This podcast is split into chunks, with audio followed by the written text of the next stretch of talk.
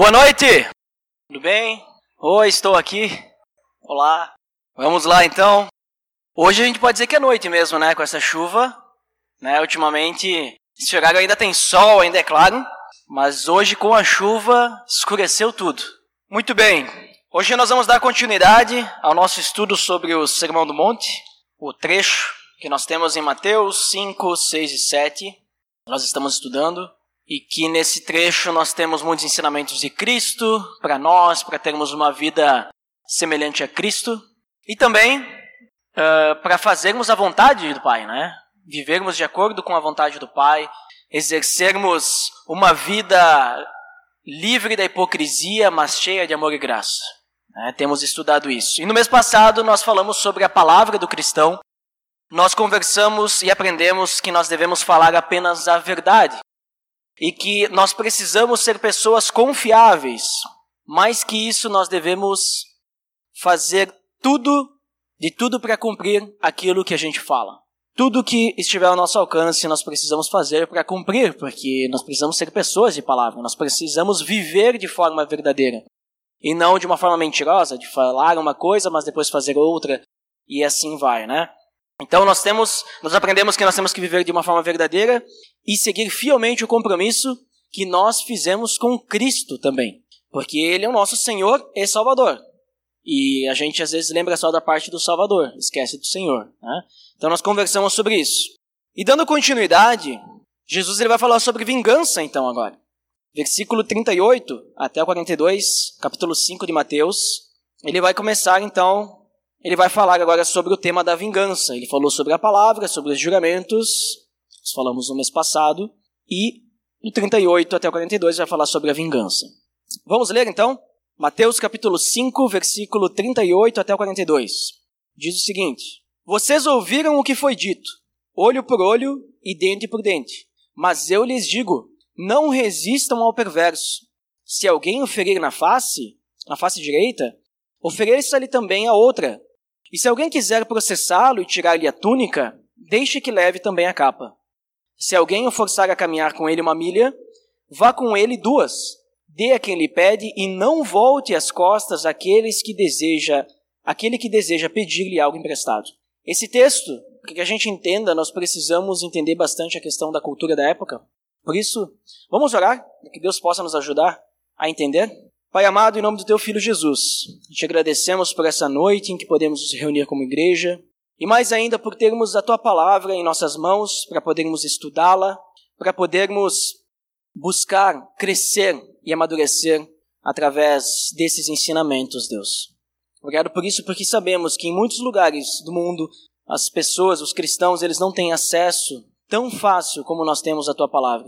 E nós hoje estamos cada um com a sua na mão e podemos ler ela e aprender dela. Então, que possamos entender, Deus, que o Teu Espírito Santo nos dê esse entendimento, para que a gente possa entender o que esse trecho do capítulo 5 de Mateus quer nos dizer.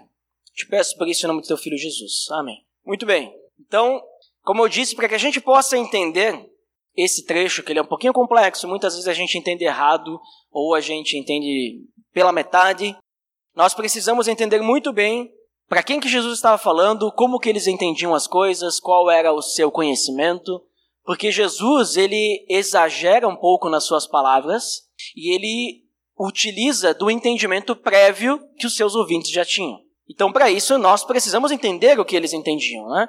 Vamos começar do versículo 38, que diz: Vocês ouviram o que foi dito, olho por olho e dente por dente. Né? Mais uma vez aqui, Jesus fala: Vocês ouviram o que foi dito, vocês ouviram tal coisa, né? Vocês sabem disso, vocês sabem daquilo. Então, ele está usando o conhecimento que eles já tinham, como todos os outros trechos que a gente vem estudando. Mas ele diz então, vocês ouviram que foi dito, olho por olho e dente por dente. Né? Do que, que Jesus ele está falando aqui? Né? Você consegue lembrar alguma coisa? Talvez se você lembra das suas aulas de história, você vai lembrar do tal Código de Hammurabi, que era algo semelhante a isso. Mas Jesus não está citando isso, tá? Jesus ele está citando a Bíblia, a palavra de Deus, a lei ele está citando, porque aquelas pessoas elas tinham conhecimento da lei. Então Jesus ele está citando algo chamado de lei de Italião, que estava na lei, inclusive. Se vocês olharem na Bíblia de vocês, eu creio que a maioria tenha, é, deve ter uma letrinha aí lá embaixo nas anotações, deve ter uma citação de onde é que Jesus tirou isso. Né? E vocês vão ver que está escrito ali que ele buscou isso lá em Êxodo 21, 24, Levítico 24, 20 e Deuteronômio 19, 21. Certo?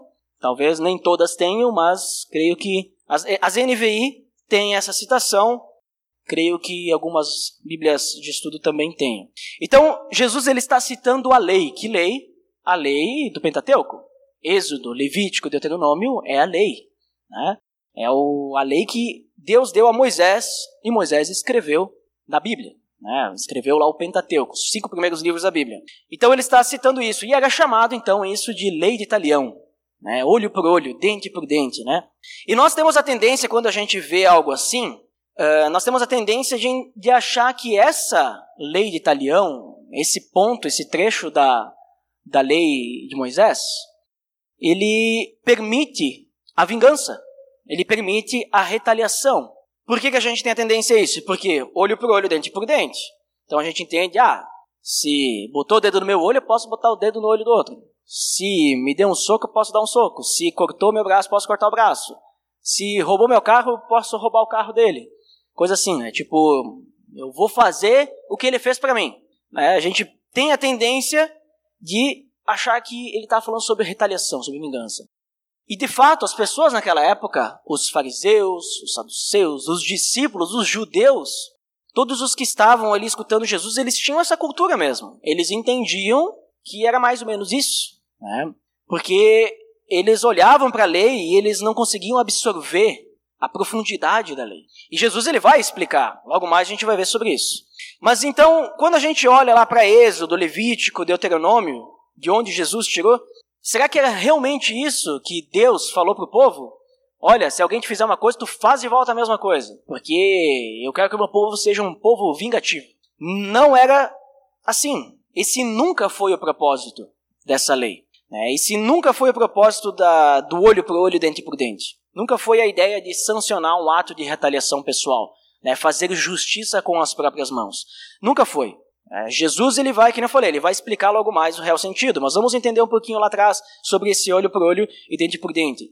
O propósito de Deus, quando ele falou para Moisés, para ele escrever no, no livro da lei, isso, uh, o propósito que ele tinha por trás dessa lei era, antes de tudo, uma expressão de misericórdia. Agora complicou, né? Como assim misericórdia? Olho por olho, dente por dente, a gente entende, né? Tipo uma coisa, né?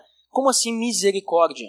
A lei, quando ela foi escrita nesse ponto, ela não foi direcionada diretamente para o povo, para as pessoas, esse ponto da lei. Mas ele foi direcionado aos juízes, que iriam julgar as pessoas.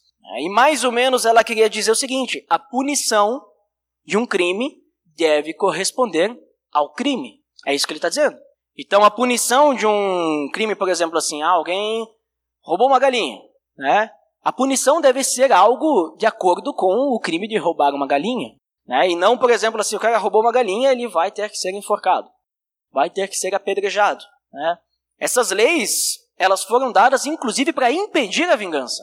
Veja só, porque era uma lei, então deveria ser, ter um julgamento e não, ah, ele fez uma coisa para mim, eu vou lá agora fazer. Não, é para impedir isso, porque se tu fizer, tu está cometendo um crime também. E agora tu vai ser julgado por esse crime também. Então ela ajudava o tribunal a administrar punições que não fossem nem severas demais, nem muito rígidas, e nem brandas demais, nem muito leves. Né? Que nem eu falei, ele roubou uma galinha, então agora a punição dele é prisão perpétua. Aí o outro lá assassinou uma pessoa, ah, vai ficar preso um dia e fazer serviços comunitários durante uma semana. Isso é muito leve para um lado e muito rígido para o outro, então era uma ideia de equilibrar. Tá? Se vocês lerem uh, Êxodo, Levítico, Deuteronômio também, vocês vão ver que existia lei para tudo que era tipo de. Ah, o meu vizinho ele tem um touro muito bravo e ele matou uma pessoa, o touro. Né?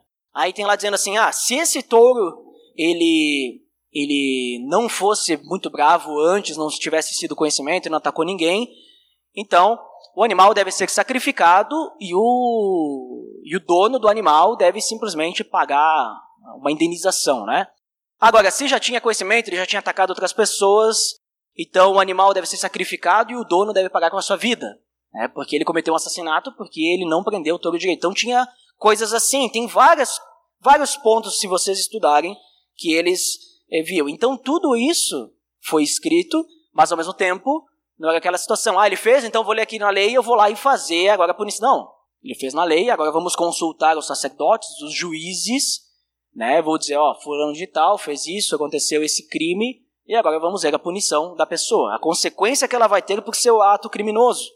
Quando Moisés ele revisa a lei em Deuteronômio, né, inclusive tem a citação disso em Deuteronômio também, ele está revisando a lei para o povo, ele está reiterando a lei. Ele várias vezes ele diz que a punição ela vem para o povo como uma consequência de um crime para que o mal pudesse ser eliminado do meio do povo e ao mesmo tempo para que servisse de exemplo para outros. Por exemplo, tem um caso que a punição era a morte por apedrejamento, por exemplo.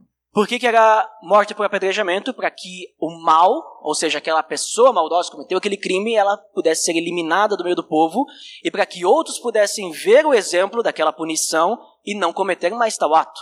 É, e aí tem vários atos lá, há vários crimes né, de atentado contra a vida que eram puníveis também com uh, apedrejamento e outros tipos de consequência. Então, em resumo, quando a gente lê olho por olho, dente por dente, na lei e aqui também, não era sobre vingança. Nunca foi sobre vingança. Até porque quando a gente fala sobre vingança, a vingança pertence ao Senhor. Certo? É ou não é? Romanos capítulo 12, Paulo lhe fala no versículo 19 para que a gente nunca procure vingar-se, porque a vingança pertence ao Senhor. Né? Se vocês quiserem anotar, então, Romanos capítulo 19, 12, versículo 19. Ele cita, inclusive, também, mais uma vez, ele cita o Antigo Testamento. Ele cita lá Deuteronômio. Minha é a vingança, eu retribuirei, diz o Senhor. É isso que ele fala. E aqui, Deus, ele está falando em Deuteronômio contra os israelitas idólatras, né, porque eles estavam fazendo coisas contra Deus. E daí ele diz assim: Não, deixa comigo, a vingança é minha. Eu vou retribuir. Eles vão sofrer as consequências.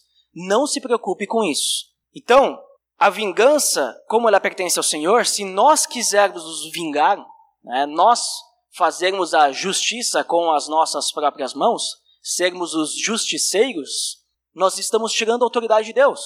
E nós não podemos tirar a autoridade de Deus, mas antes nós devemos deixar Deus julgar corretamente e derramar a sua retribuição divina contra os seus inimigos da forma como ele quiser. Deus ele é soberano, a vingança pertence a ele, então ele que vai julgar as pessoas, ele que vai fazer o que ele quiser fazer e, e ponto. E é isso. Então, repetindo, a lei de Italião ela não incentivava vingança, nem retaliação, nem todo esse tipo de coisa, mas ela auxiliava os juízes a administrarem as punições de uma forma justa, certo?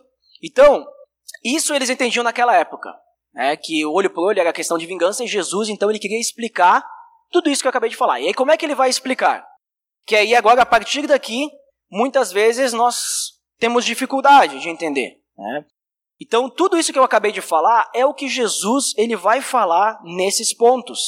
O primeiro ponto é: Mas eu lhes digo, não resistam ao perverso.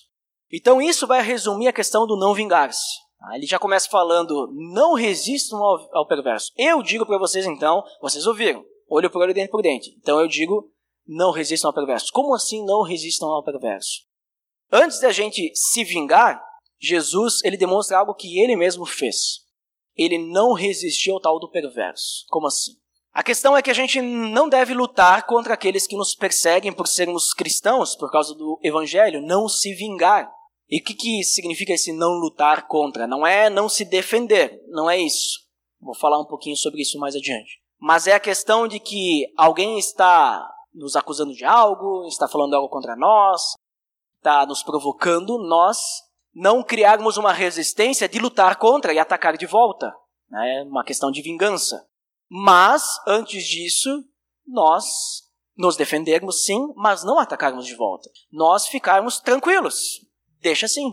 A velha história do não retribuir o mal com o mal, mas retribuir o mal com o bem. Tá? Jesus aqui ele não está ensinando um pacifismo. Ele não está dizendo assim que nós temos que simplesmente escutar tudo e deixar as pessoas fazerem o que quiserem do evangelho. Não é isso. Mas ele está dizendo assim: olha, quando fizerem contra vocês alguma coisa, vocês não vão atacar de volta. Vocês têm que ser exemplos. Vocês têm que mostrar o amor e não o ódio.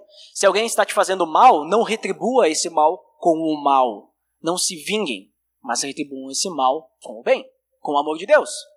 Se a pessoa está te criticando alguma coisa, explique para ela. Se ela não quer ouvir, ok, fazer o quê? Como é que eu vou, como é que eu vou explicar se a pessoa não quer ouvir? Faça com que esse ataque passe por ti, entra por um vidro sai pela outra e mostra que isso não faz diferença nenhuma para ti, porque tu já tem a Jesus no coração. Então ele vai exagerar agora, ele vai citar quatro pontos, ele vai dar quatro exemplos para ilustrar essa não resistência, essa não vingança.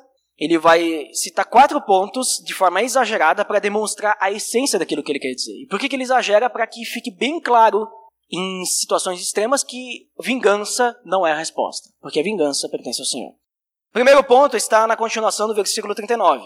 Se alguém o ferir na face direita, ofereça-lhe também a outra.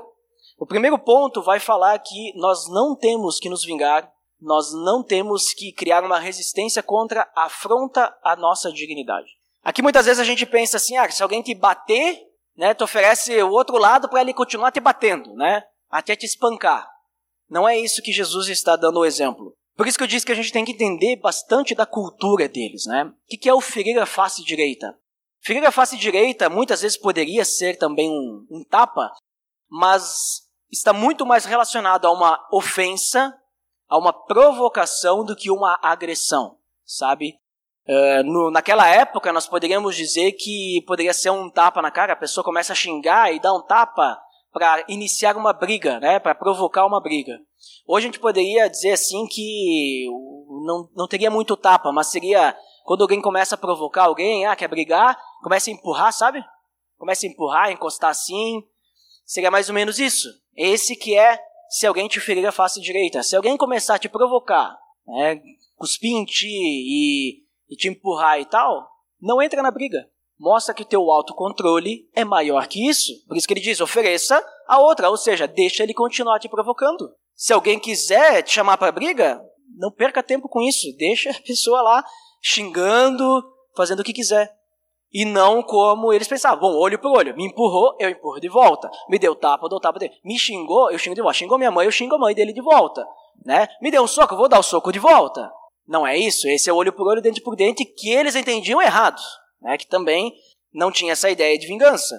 Então Jesus ele fala: olha, não não criem, digamos assim, uma briga no meio de uma provocação.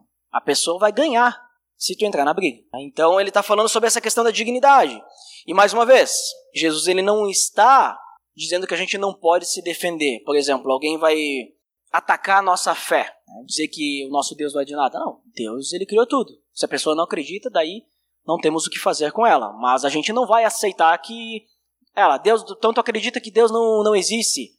Aí pra gente não criar intriga, não, é verdade, Deus não existe. Não, sim não também, né? Nós temos que se defender, dizendo, claro que Deus existe, né? Mas também não vamos pra, partir para agressão e atacar outra pessoa e dizer, ah, porque a tua religião aí, a tua fé que não existe. Né? Não é assim que funciona. Mas a gente tem exemplos de autodefesa na Bíblia, vários. Vocês vão ver vários. Jesus mesmo se defendeu né, contra os fariseus. E percebam que Jesus ele era, era feroz. Né? Ele não começava brigas, mas o pessoal começava a ficar meio com raiva, queria partir para cima né, por causa disso. Mas ele simplesmente falava aquilo que vinha do Pai. Mas a gente tem exemplos como Pedro se defendendo em Atos dos Apóstolos. Vocês vão olhar no início de Atos ali, Pedro, vários momentos ele é colocado contra a parede e ele tem que defender a fé, ele tem que falar, não, é isso que eu acredito, Jesus, ele fez isso aqui, vocês que crucificaram Jesus. Perceba que ele não ofende com outras questões, a não ser de defender a sua fé. Ele está sempre defendendo. Paulo também, ele recorre ao sistema judiciário da época para poder ter o direito de pregar. Em outra ocasião, ele é preso, ele é espancado e sem julgamento nenhum, e depois ele recorre às leis da época porque ele era cidadão romano, e cidadão romano não poderia ser preso sem um julgamento, e aí ele recorre a isso, ele está se defendendo. Né? Então, percebam que Jesus não está falando, ah, Paulo, agora tu foi preso injustamente, tu não teve julgamento, fica aí preso agora o resto da vida, porque tu tem que ficar quietinho. Não. Eu vou falar, eu preciso continuar pregando o evangelho.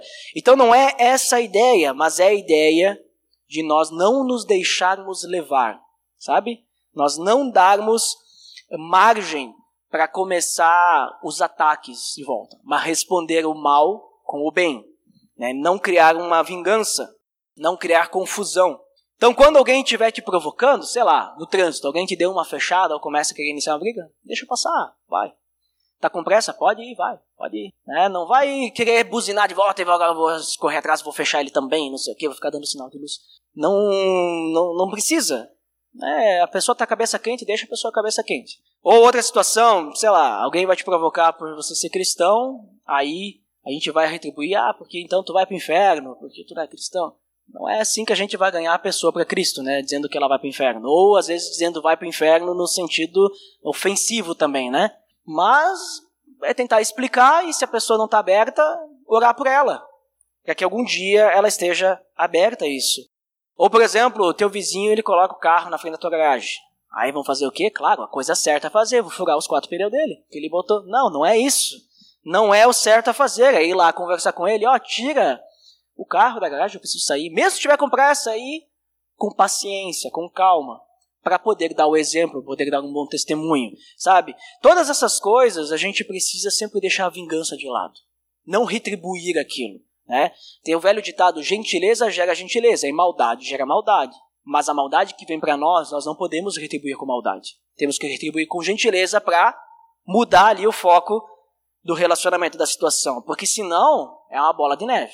Eu conheço assim várias histórias fictícias, mas muitas devem ter devem ser reais.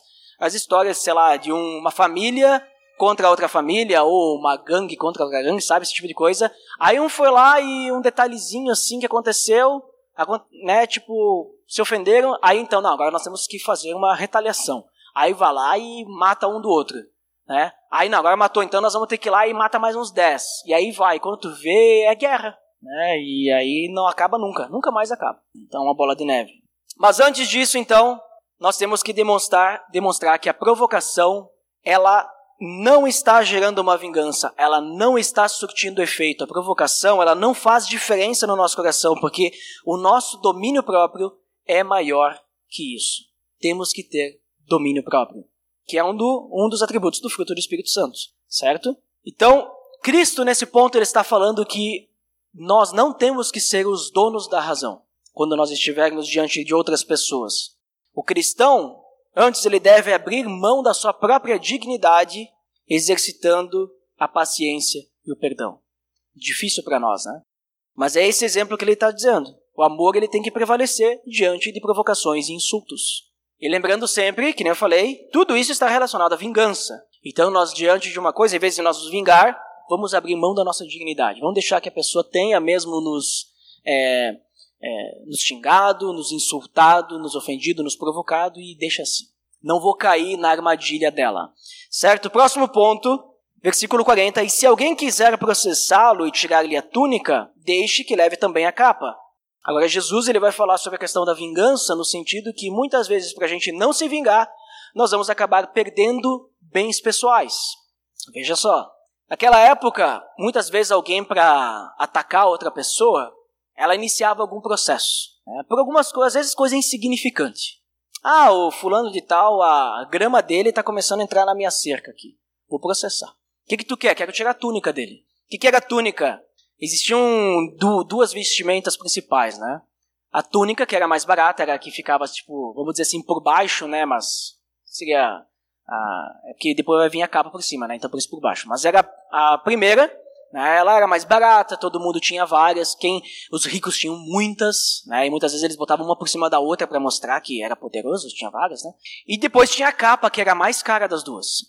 E por ser a mais cara, as pessoas elas tinham uma só. Muitas vezes era só se a pessoa fosse muito rica, mas a pessoa normal, assim, ela só tinha uma capa. Quem dirá quando tinha? Porque ela era cara, né, comparado a, a parte de baixo, a túnica, né? Então as pessoas, muitas vezes elas tinham só uma, e por ter só uma, aquela capa bonita, com detalhes, adornada e tudo mais, ela acabava sendo parte da identidade da pessoa. Então era algo muito importante para a pessoa. E aí Jesus fala assim: ah, se alguém está te processando por uma coisa insignificante, né? Objetivo de te obter algum tipo de bens, como tua túnica, né? Perturbando a tua paz, então ele diz: sabe o que tu faz? Dá a capa também. Se livra desse encosto aí. Né? Não deixa que isso fique te aborrecendo e tirando o teu foco em outras coisas. Daqui a pouco tu vai querer fazer o quê? Depois processar de volta. Né? Porque, ou ficar brigando. Não, já. Se ele não está satisfeito com isso, já, já dá a capa também. Já se livra disso porque não vale a pena. Ele diz que a gente precisa muito, muitas vezes ter paciência e submissão diante de algumas situações. Alguns casos é melhor a gente ceder do que nós insistirmos em direito. Então, Jesus ele percebam que Jesus não está falando que a gente não pode estar participando de algum tipo de processo, que a gente não, não, não que a gente não tem direito nenhum. Não, ele está falando sobre a questão de vingança. Lembrem-se sempre disso. Então ele está dizendo assim, ah, se, nessa situação, em vez de tu querer o mal da outra pessoa e tudo mais, deixa quieto, sabe? Não deixa que isso mude o teu coração, não que isso mude uh, a tua vida, a tua fé, a tua fidelidade a Deus. Então Jesus ele está comentando aqui que se alguém estiver cometendo injustiça com você, contra você, a gente precisa ter calma. Porque Deus está no controle. A gente tem fé disso ou não tem? Deus está no controle. Então nós temos que ter calma, nós temos que ser bondosos e pacientes. Nós temos que sim nos defender, mas nós temos que ser bondosos e pacientes. Mais uma vez, não retribuir, não se vingar, não deixar que o maligno, que o perverso, ele nos ataque e nós vamos revidar, sabe? Sempre isso que Jesus está falando nesses exemplos. Deus ele é justo, ele vai cuidar de todas as coisas, porque a vingança pertence ao Senhor. Então, se foi algo injusto, vai voltar para ti e para outra pessoa também. Então, assim, eu vou até citar um ponto, por exemplo, teve um, eu nem lembro que ano que era, acho que foi 2013, 14, sei lá. Eu me envolvi num acidente de trânsito. Eu estava de moto, eu estava indo ali na Oswaldo Aranha, e aí eu fui ultrapassar o farol de noite, era verde, era passada meia-noite, e aí um cara resolveu simplesmente passar no vermelho. E aí, graças a Deus, eu estava bem devagar, e daí eu consegui frear até o ponto de encostar o pneu no carro, e aí, como parou assim, foi um pouquinho mais rápido, né? Então eu só caí em cima do carro e a moto caiu no chão, e aí teve danos. Né? Eu não fiz nada, mas a moto quebrou tudo. Quebrou tudo o que? Espelho, quebrou piscas, essas coisas, sabe que caiu no chão, quebra. E aí o cara lá dizendo assim, não, porque eu vou pagar e tal, porque ele estava errado, né? Chamei DMT, tudo certo. Ele estava errado. Aí a gente foi no outro dia lá para fazer o conserto da moto, ele disse, não, vou pagar e tal. Só que ele não tinha cartão de crédito para parcelar essas coisas, ele não tinha dinheiro. Eu disse, não, tudo bem, eu pago, depois você me paga. Até hoje eu estou esperando ele me pagar. Aí eu liguei várias vezes para ele e tudo mais. Só que daí eu penso assim, eu não abri um processo contra ele. Porque eu vi que o cara, ele era um cara que, vamos dizer assim, ele era autônomo, né? E tem família e tudo mais, ele era uma pessoa bem simples. Né? Aí eu disse, era, na época foi 800 reais que deu de conserto. E eu não ia consertar, né? eu só consertei porque ele disse que ia pagar. E eu também não ia pagar, porque eu tinha seguro e eu ia acionar o seguro. Sabe, sabe o que ia acontecer se eu tivesse acionado o seguro? O seguro ia pagar para mim. Eu ia pagar bem menos da franquia, né? E depois aquele cara ia se incomodar, porque ele era o culpado, o seguro ia pagar para mim sem problema nenhum, e depois o seguro ia processar ele. Mas então, para ajudar ele, eu disse: Não, beleza, então depois tu me paga. Nós estamos aqui, sei lá, seis anos depois, ele não me pagou. E aí eu tive, vamos dizer assim, um prejuízo ali de 800 reais. Mas esses 800 reais nunca me faltaram, sabe? Nunca me faltaram. Eu penso assim hoje que naquela época, assim, eu era menos maduro e eu, e eu pensava, não, quero pagar. Eu ficava ligando direto para ele. E aí hoje eu penso assim, não me fez falta. Deus me abençoou da mesma forma para que não fizesse falta. Eu não tive nenhuma conta atrasada depois, eu consegui pagar. Mas e aquela pessoa lá? Eu não sei se ele é cristão, eu acho que ele não. Não sei se ele se tornou cristão hoje ou não, mas daqui a pouco para ele ia faltar. Né? E por isso que ele não me pagou, né? Daqui a pouco ele tem, tentou sumir do mapa porque ele não tinha condições de pagar. Né? Então, assim, é, é nesse tipo de situação, sabe, que às vezes deixa, Deus vai retribuir. Se Deus vai se vingar dele depois, eu não sei, eu também não desejo isso, sabe? Deus, ele sabe o que faz. A gente tem que entregar nas mãos de Deus. Então, Jesus, Jesus ele está falando aqui que o cristão ele deve apegar-se apenas às coisas do alto e não às coisas terrenas. A gente tem que estar disposto a abrir mão de tudo que a gente tem para a gente viver o amor de Deus. Antes a gente ficar se vingando e ficar apegado às coisas terrenas, nós temos que se apegar às coisas do alto, às coisas que são de Deus e deixar todo o resto ser administrado por Deus, deixar nas mãos dele. Se a gente eh, muitas vezes tiver que abrir mão de alguma coisa, ok, era meu direito, era meu direito, mas e daí? Né? Será que a gente vai querer muitas vezes que a pessoa ela fique sem um bem, né? Tipo, fique seja expulsa de casa por causa de dívidas para que ela, ah, não, eu esteja bem. Então, muitas vezes, se não deu certo, é porque Deus não quis que desse certo, e a gente só tem que aceitar, muitas vezes. No, no versículo seguinte, Tem o terceiro ponto: se alguém o forçar a caminhar com ele uma milha, vá com ele duas. Aqui também. Né? Será que Jesus está falando, ah, se alguém quiser ir conversar contigo uma certa distância, vai com ele o dobro? Não é sobre isso. Temos que entender também que aqui Jesus ele está falando que no intuito de nós não nos vingarmos, muitas vezes a gente vai ter a nossa liberdade pessoal violada. Por quê? Essa palavra forçar, se alguém o forçar a caminhar com ele uma milha, ela tem relação com uma prática dos militares romanos que eles forçavam alguns civis a carregarem bagagem. Então, naquela época de Jesus, quem dominava era Roma, né? E a lei romana dizia que qualquer soldado romano, qualquer um, do mais baixo, né, o cara que se formou agora, sei lá, um jovenzinho, qualquer soldado romano poderia obrigar um judeu a caminhar com ele uma milha. Caminhar, mas não só andar junto para conversar. Caminhar carregando os fardos dele.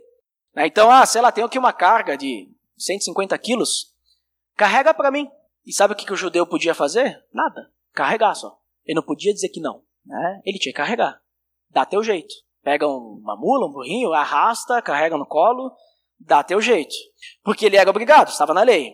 E a imagem desse conceito no Novo Testamento, e vejam só que interessante, não sei se talvez vocês já tinham é, percebido isso, a imagem que a gente tem está lá em Mateus 27, 32, quando a gente vê que os soldados romanos eles obrigam Simão de Sirene a carregar a cruz de Cristo. Lembra que tem essa passagem que Jesus não estava conseguindo carregar e aí eles pegam um cara lá chamado Simão e diz: ó, oh, carrega a cruz para ele. Sabe o que Simão podia ter dito? Sim, senhor, vou carregar, só isso. E não podia se negar, porque senão ia ser crucificado junto daqui a pouco, né? Então, a gente vê que a palavra usada lá, que diz assim, ao sair encontraram um homem de Sirene chamado Simão e o forçaram a carregar a cruz. Esse forçaram é a mesma palavra que Jesus usa aqui uh, nas uh, nas, no Sermão do Monte, nesse versículo do capítulo 5 de Mateus. É a mesmíssima palavra. Então a gente percebe que isso era uma obrigação e a pessoa que era obrigada a fazer isso, ela era privada da sua liberdade, ela era privada dos seus compromissos, das suas responsabilidades, que ela era obrigada a servir alguém. O que quero dizer com isso? Se tivesse lá, sei lá, estivesse lá fazendo uma tarefa sua doméstica, estivesse trabalhando, estivesse ajudando alguém, estivesse cuidando de outra pessoa, de uma criança, não sei, tinha que abandonar tudo que estivesse fazendo para servir aquele soldado. E Jesus sabe o que ele fala então? Ele diz aos seus discípulos para andar uma milha a mais. O que, que era obrigado? Obrigado era só uma milha. Ele diz, mas então não andem só aquela milha. Façam um favor para esse soldado e sirvam ele um pouco mais, andem mais uma milha, andem o dobro. Para quê? Para mostrar para ele que vocês estão servindo com alegria, que isso não está te incomodando, porque muitas vezes eles faziam isso para provocar os judeus, né? Isso não está te incomodando, isso não vai te abalar, isso não vai te derrubar, isso não vai te rebaixar um nível de servo, porque você está disposto a servir os outros. Você está fazendo isso com alegria, por mais que isso fosse desgastante e fosse abusivo. Faça mais. Mostre para eles que você não está tendo um sentimento vingativo, que você não quer que ele morra, que a família dele morra e que os romanos peguem fogo e tudo mais. Mostre para eles que você não está pensando nisso. E não tem esse pensamento também. Mas seja paciente, tenha longanimidade, tenha amor, até mesmo para o soldado que está abusando de ti. Então Cristo ele demonstra que o cristão ele deve estar disposto até mesmo a abrir mão da sua liberdade pessoal, no intuito de não se vingar, porque Deus está no controle. Percebam que essa questão da vingança ela está, está, ela está tão enraizada no nosso coração que Jesus ele coloca vários pontos muito difíceis para nós que nós só conseguimos com Deus no controle da situação. Nós só vamos conseguir com Deus cuidando da gente, com Deus dando a direção. Sozinhos a gente não vai conseguir. Sozinho a gente vai ajudar, sabe, que nem o, o Chaves, né? E tal. A gente vai fazer bem desse jeito. É, não quero ajudar e tal. Mas aí vou ajudar porque é obrigado tem que fazer com alegria. Versículo 42, ele diz: Dê a quem lhe pede e não volte as costas àquele que deseja pedir-lhe algo emprestado. E nesse ponto, então, Jesus vai falar que para a gente não se vingar, a gente muitas vezes vai ter que, vai ser, vai ter o nosso direito de propriedade violado. É, as coisas que a gente tem. Então, esse versículo, para a gente entender um pouquinho melhor, nós temos que ir lá para Lucas capítulo 6. Então, pode abrir aí. Lucas 6, versículos 30 ao 34. Porque ele fala do mesmo tema, mas ele é um pouquinho mais completo, tem mais, tem mais coisas, mais texto. Lucas 6, do 30 até o 34. Diz assim: Dê a todo aquele que lhe pedir, e se alguém tirar o que pertence a você, não lhe exija que o devolva. Como vocês querem que os outros lhe façam, façam também vocês a eles. Que mérito vocês terão se amarem aos que os amam? Até os pecadores amam aos que os amam. E que mérito terão se fizerem bem àqueles que são bons para vocês? Até os pecadores agem assim. E que mérito terão se emprestarem a pessoas de quem esperam devolução? Até os pecadores emprestam a pecadores, esperando receber devolução integral. Então Jesus fala para que a gente seja generoso e até mesmo esperar algo, eh, emprestar algo sem esperar de volta aquilo, né? o retorno do empréstimo que nós fizemos. Ele trabalha nessa, nesse ponto a questão do desapego. Porque é mais importante nós ajudarmos o próximo do que nós acumularmos bens. É mais importante nós estarmos sempre dispostos a ajudar, dando algo ou emprestando algo, do que nós termos celeiros fartos ou nossas casas cheias de tranqueira, né? Cheia de coisa acumulada. Então Jesus ele quer que nós estejamos dispostos a fazer sacrifícios. Ele quer que a gente pense duas vezes antes de recusar um pedido de ajuda. Lembram lá do é, do bom samaritano, aquela parábola? Cara lá caído né, e passou lá o sacerdote, passou, né? Quem foi ajudar foi o samaritano. Ninguém dava valor, né? Os judeus não davam valor. Né? Então a gente tem que ajudar. A pessoa está precisando de ajuda, vamos ajudar. Né? Não ficarmos apegados, temos que ser generosos. E muitas vezes, antes de a gente criar alguma confusão, de nós perdermos o nosso controle por algum pedido de ajuda, né? ah, porque a pessoa nunca me ajuda, agora fica sempre pedindo ajuda. Ou a gente criar alguma confusão com alguém porque a gente emprestou algo e ela não devolveu mais. Né? Em vez de a gente ficar criando confusão, a gente tem que ser generoso. Simples assim. Compartilhar aquilo que Deus nos deu. E mais uma vez aqui a paciência, o perdão, eles aparecem como uma necessidade diante de uma situação, de um tema de vingança. Paciência e perdão. A gente sempre tem que lembrar que as coisas que nós temos, Deus que nos deu essas coisas. Por mais que a gente tenha trabalhado, por mais que a gente tenha comprado com o nosso dinheiro, é, a gente aprende isso no curso de batismo, nós temos uma, uma lição só para falar sobre a questão financeira, sobre oferta e tudo mais. A gente percebe que todas as coisas são de Deus. O ar que a gente respira é de Deus. Se a gente está vivo é porque Deus quer. Já pararam para pensar no poder de Deus? Se Deus quiser, nesse exato momento, acabar com todos os gases da Terra, nós morremos. Quanto tempo que fica uma pessoa sem respirar? Uma pessoa média? Sei lá, 40 segundos, um minuto, minutos. É o que nós teremos de vida restante. Se Ele quiser, Ele faz. Então nós temos sempre que lembrar todas as coisas que estão ao nosso redor são dele. E nós temos que usar essas coisas para a obra de Deus. Para que o evangelho seja propagado. E não ficar guardando assim para nós. Porque quando a gente morrer, a gente não vai levar nada. Vai ficar tudo aqui. Para os outros. E às vezes até para criar briga né, na família. Quem que vai ficar com a herança, né? Então, muitas vezes é melhor a gente usar isso com as pessoas. Né? A gente fazer com que o evangelho vá adiante com aquilo que a gente tem. Então, todo esse trecho que a gente leu, versículo 38 ao 42 de Mateus 5, quando a gente olha ele por completo, para muitos judeus da época, ele, essas declarações que Jesus dá, esses exemplos, eles eram extremamente ofensivos. Porque pensem só, eles esperavam um Messias. Imagina Jesus se dizendo ser o Messias e ele dizendo que tinha que dar a outra face. E o Messias que eles esperavam era um líder militar que iria livrar eles do jugo de Roma. Que tipo de líder militar dá outra face? Não. A melhor defesa é o ataque. Né? Então, antes de eu dar outra face, eu já dei o primeiro soco. Né? Eles pensavam assim: como é que ele vai liderar uma revolta contra Roma? Ele vai chegar lá na frente dos soldados romanos e vai pedir para eles bater nele? Né? A forma como eles entendiam que Jesus é esse, né? que Messias é esse. Eles queriam retaliação contra os inimigos. É isso que eles esperavam né, diante da opressão romana. Nós queremos vingança, nós queremos morte aos romanos, queremos dominar tudo, porque essa é a nossa terra, a terra prometida e tudo mais. Essa é a terra que Deus nos dedicou. Mas Jesus, ele ao contrário, ele sugere uma nova e radical reação à injustiça. Em vez de nós exigirmos direitos, nós devemos abrir mão deles. Simples assim. Né? Imagina só. Então, para eles era muito ofensivo. Segundo Jesus, é mais importante nós concedermos justiça e misericórdia do que receber. Vejam só o quão, quão isso forte é. É mais importante nós concedermos a justiça e a misericórdia para as outras pessoas e que nós recebermos isso delas. Por quê?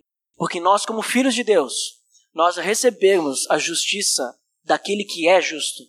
Nós recebemos misericórdia daquele que é santo e é amor e que nos ama e é misericordioso conosco. Nós temos essa justiça, nós temos essa misericórdia. As pessoas lá fora não têm. Então nós não temos que esperar isso delas. Nós não temos nem que esperar de Deus porque nós já temos de Deus. Esperar mais do que o total, né?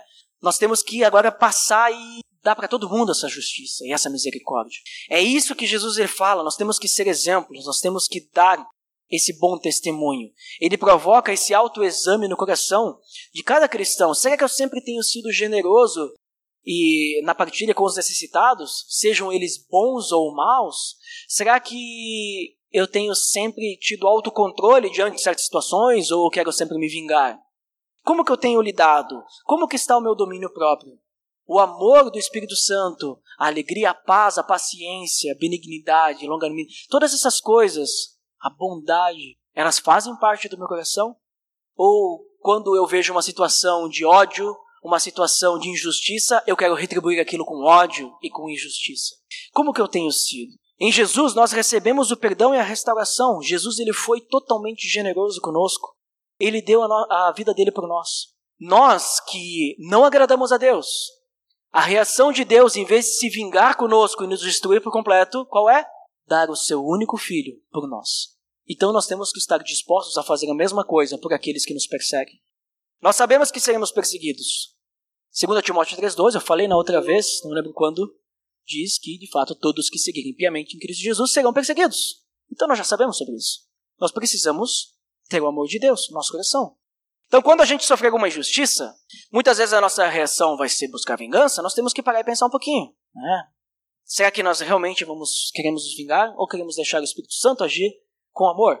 Jesus disse que nós temos que fazer o bem a quem nos faz mal.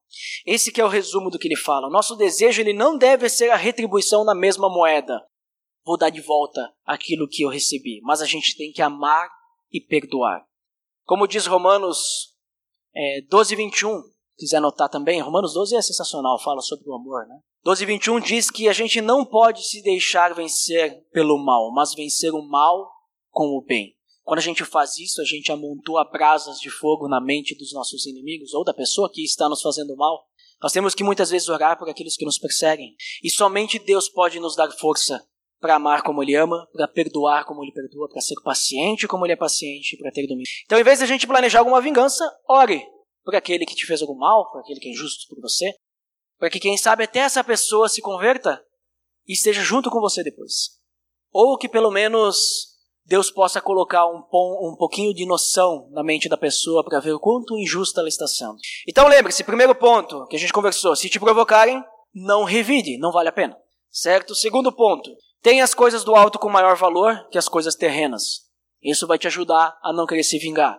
Terceiro, esteja disposto a servir mesmo que seja alguém que, ao seu ver, não mereça e abuse da sua ajuda. Né? Sempre esteja disposto. Porque se não estiver disposto, vai querer mal daquela pessoa. E quarto, tudo o que Deus te deu é para ser usado no crescimento do evangelho, servindo as pessoas e a igreja. Então não fique apegado às coisas, mas use elas para o evangelho. Então, para finalizar, para a gente sempre lembrar, se quiser anotar Colossenses 3,23. Tudo o que fizerem, façam de todo o coração para, como para o Senhor, não para como os homens. Vamos orar? Pai amado, em nome do teu Filho Jesus, mais uma vez nós te agradecemos por termos a tua palavra. Mas nós percebemos, Deus, que temos uma grande tarefa, um grande desafio, que é lidar com o nosso coração pecaminoso, um coração vingativo, que muitas vezes quer colocar a vingança diante do amor, Senhor. Então nos ajude a deixar isso de lado, que teu Espírito Santo possa transbordar em nossos corações e tudo que faz parte do fruto do Espírito Santo possa ser algo real em nossas vidas, em nossas ações e práticas, que nós possamos realmente testemunhar esse amor. Como nós cantamos, Deus, hoje nós podemos amar porque tu nos amou primeiro. Só por isso, Deus, não fomos nós que te amamos antes, mas tu nos amou e possibilitou que esse amor nós pudéssemos ter para contigo e com os outros. Que possamos realmente te amar e amar o próximo. Que possamos realmente amar o próximo como a si mesmos e possamos realmente amar o próximo de uma forma em que não exista nenhum pingo de ódio, vingança nos nossos corações e nas nossas mentes. Deus nos ajude porque isso realmente é muito difícil, é algo que realmente mexe com aquilo que a gente é apegado, muitas vezes a nossa dignidade, os nossos bens. Nós vamos querer nos vingar diante de tais injustiças, mas nós, nós precisamos da tua força, Senhor. Te pedimos por isso, em nome de Jesus. Amém.